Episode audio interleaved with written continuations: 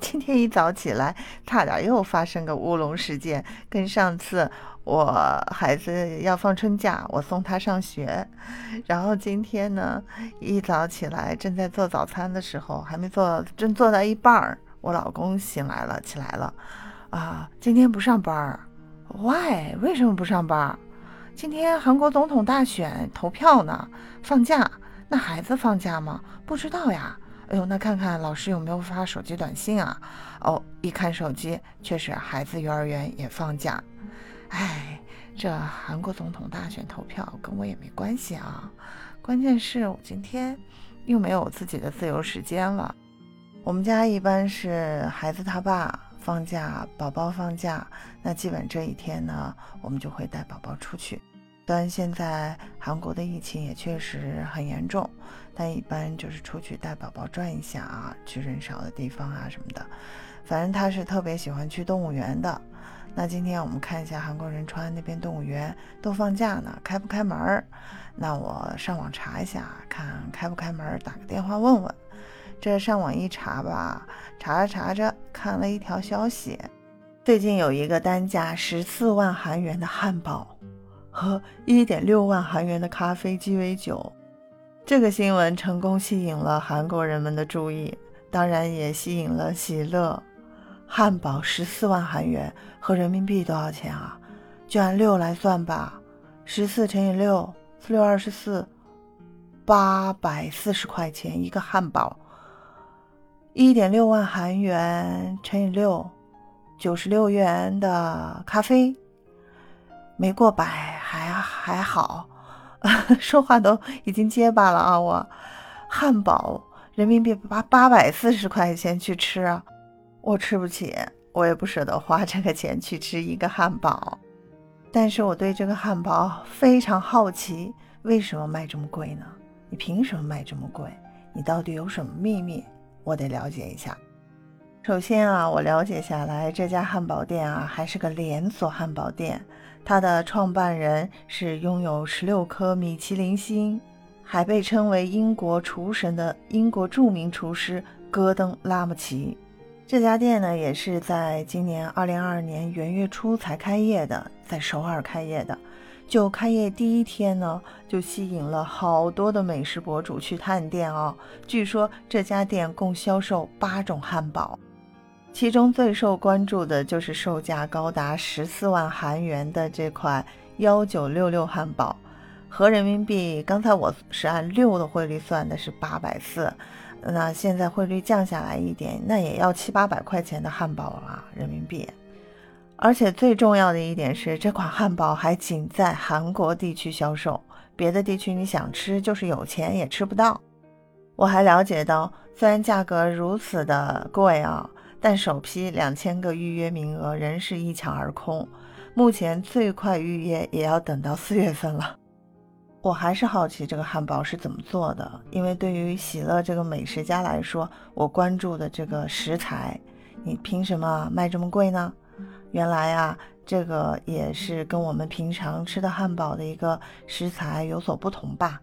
据喜乐了解啊，它这里有什么？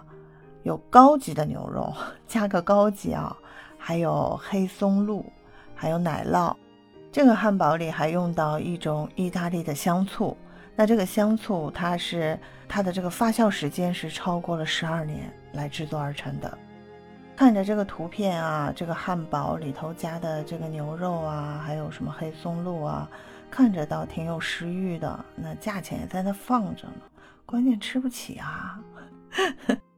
现在这边疫情比较严重，所以等疫情好一点，有空的时候去这家店，我也去探探店啊。据说啊，这家店啊，连所有的这个座椅啊都是全手工打造的，而且每把椅子的价格都是在九十万韩元左右。九十万韩元的话，合计人民币将近五千块钱一把椅子吧。这家店与美式休闲风的一些汉堡的美国卖场是不同的。韩国门店主题它是定为高级奢华，他们在宣布进军韩国时呢，还曾引起了不小的争议呢。这喜乐在想，这不就是特意来韩国割割肉的吗？除了这个天价汉堡外，韩国人最爱的咖啡也不遑多让。我们知道，在印尼、中国港台地区呢，拥有两百多家的卖场 Flash Coffee，目前呢，在首尔开启了韩国首家的门店。它首次引入了咖啡酒吧的一个概念。这家店呢，推出了很多款咖啡和鸡尾酒相混合的饮料，售价一般是在一点三万到一点六万韩元，约合人民币在六十八到八十五元不等。